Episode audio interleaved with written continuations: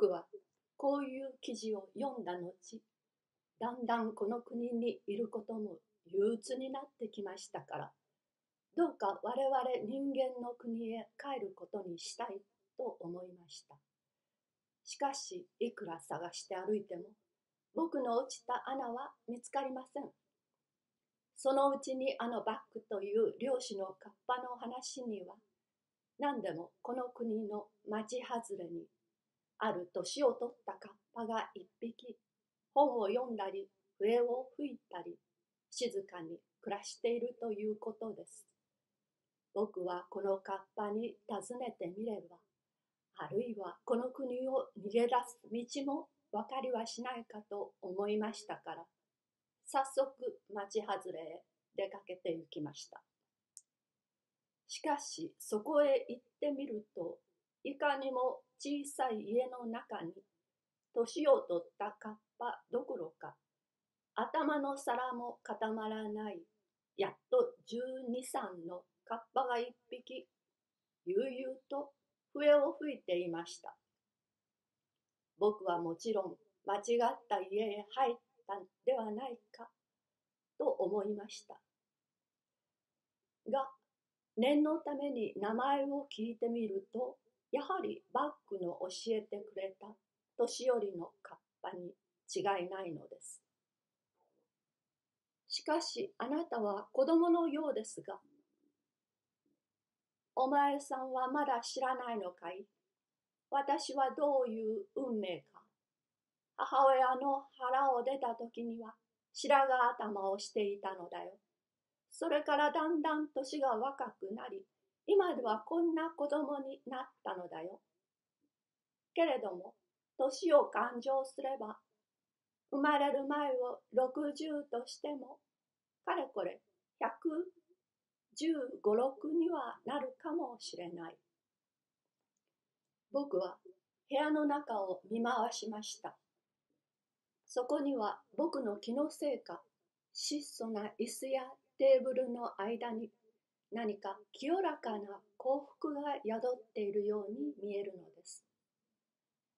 あなたはどうも他のカッパよりも幸せに暮らしているようですね。さあ、それはそうかもしれない。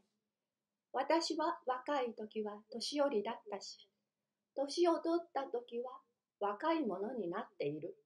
したがって、年寄りのように欲にも乾かず、若い者のように色にも溺れない。とにかく私の生涯は、たとえ幸せではないにもしろ、安らかだったのには違いあるまい。なるほど、それでは安らかでしょう。いや、まだそれだけでは安らかにはならない。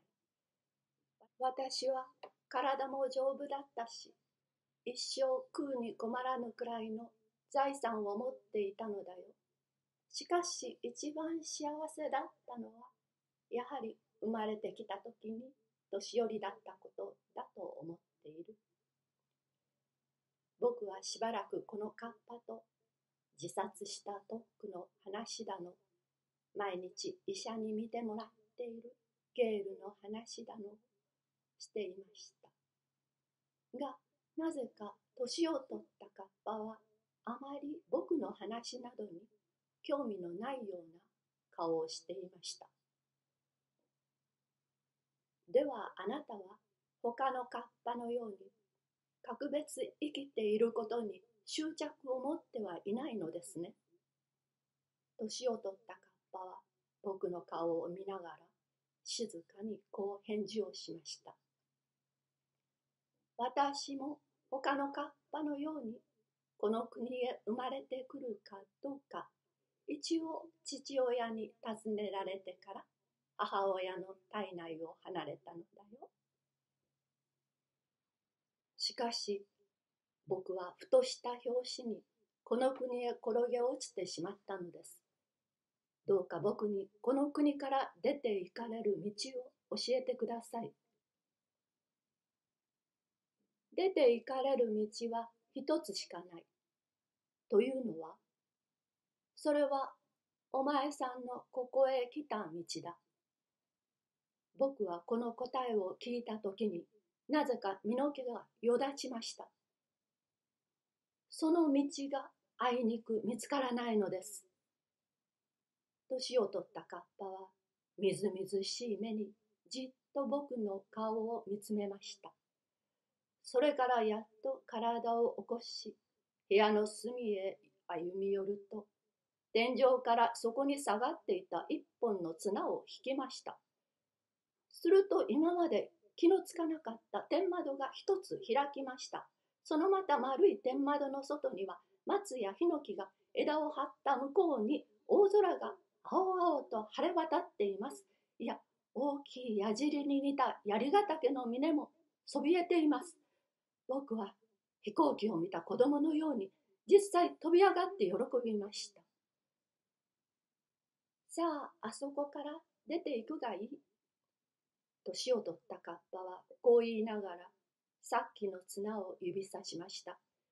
今まで僕の綱と思っていたのは実は綱はしごにできていたのです。では、あそこから出させてもらいます。ただ私は前もって言うがね、出て行って後悔しないように。大丈夫です。僕は後悔などはしません。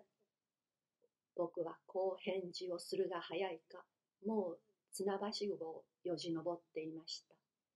年を取ったカッパの頭の皿をはるか下に眺めながら